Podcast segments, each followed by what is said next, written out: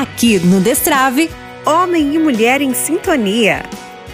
Seja bem-vindo, querido ouvinte. Aqui é o Vinícius. Aqui é a Laila. Vamos hoje, nesse programa, falar sobre a verdade sobre o sexo. O que a igreja fala sobre o sexo e qual é a visão, infelizmente, distorcida no mundo de hoje, nessa vivência que se coloca aí nos outdoors e, infelizmente, numa visão equivocada do que é a sexualidade. Então, fique conosco para aprender um pouco mais sobre a visão da igreja acerca da sexualidade. É tão importante nós falarmos disso porque, se não compreendermos o significado exato desta realidade tão bela, querida por Deus desde o princípio, desejada por Ele para o homem e a mulher, nós corremos um grande risco, que é o risco de banalizar esta realidade que São João Paulo II vai nos ensinar que tem em si uma dimensão sagrada. E você aí do outro lado há de concordar conosco que nós vemos, nós podemos testemunhar hoje no nosso mundo, ao nosso redor, pessoas que vivem uma verdadeira banalização da sexualidade e experimentam, consequentemente, tudo de ruim que advém disso. Então precisamos resgatar o significado do sexo. Hoje nós temos um significado na cabeça de muitas pessoas que nós poderíamos dizer que é estéreo. Por quê? Porque separa três realidades que devem andar juntas: amor, sexo e bebês. Fala um pouquinho mais para nós sobre isso. Vamos tentar adentrar aqui nessa, nessa grande, nessa beleza que é a sexualidade. Se nós olharmos para a lei natural, aquilo que está inscrito nos corpos, né? se a gente olhar para os genitais, seja masculino, seja feminino, eles só fazem sentido se visto com a complementariedade. Quando nós falamos na dimensão da procriação do sistema reprodutor, nós precisamos olhar com o olhar científico, com o olhar natural, mas também com o olhar espiritual. Não esgotar o olhar somente na dinâmica física, mas também entender que, sendo um ato humano, é um ato que passa na ordem material, mas também tem a sua relevância na ordem espiritual. Por quê? Porque o homem é um ser composto de corpo e alma. Ou seja, a sexualidade, ela tem um fim, que é procriar, ou seja, estar pró à criação, ao poder criador de Deus. Quando o homem e a mulher se unem em um ato sexual, a gente vai dizer o nome daqui a pouquinho, qual seria o nome correto para se dar a união entre homem e mulher, né?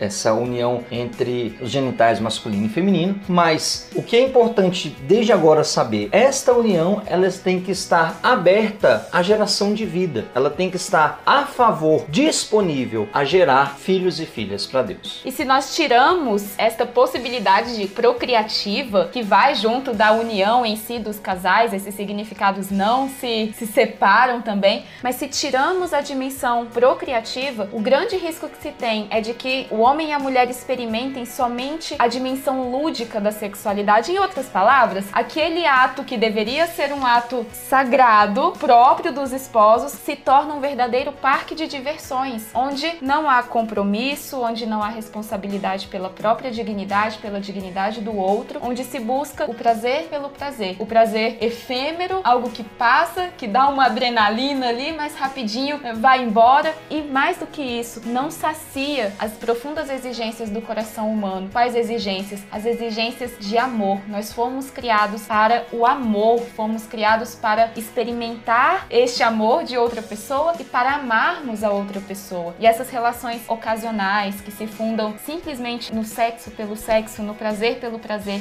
sem considerar a totalidade da pessoa e sem considerar a necessária união entre os significados unitivo e procriativo da sexualidade, nós reduzimos, fragmentamos toda essa beleza. Esse significado unitivo e procriativo, nós tiramos não da nossa cabeça, mas de todos os ensinamentos da igreja que são condensados em uma encíclica chamada Humanae Vitae, do querido, do santo São Paulo VI, onde ele vai dizer que o ato conjugal, lembra que eu falei que a gente ia falar o correto nome da união dos esposos? Pois é, esse é o correto nome. O ato conjugal, a união conjugal entre marido e mulher têm que sempre celebrar a união porque com seus corpos eles estão renovando aquilo que eles disseram no altar. Eu, no meu caso aqui, né, eu Vinícius, te recebo Laila como minha esposa, prometo amar-te, respeitar-te na alegria, na tristeza, na saúde e na doença por todos os dias da minha vida. Com este ato unitivo, eu celebro esta união que eu assumi perante Deus, perante a igreja, perante a comunhão dos santos. E, e deixo que essa ação possa gerar vida, possa estar nas mãos de Deus e, se for assim da vontade dele, que gere uma vida, um filho, um filho, uma filha para Deus, para que o conheça nessa terra, para que o ame, para que o sirva. Então, a beleza da sexualidade, na visão católica e na visão humana da sexualidade, ela necessita ser olhada na dinâmica da união do casal, da celebração dessa união de eternidade e na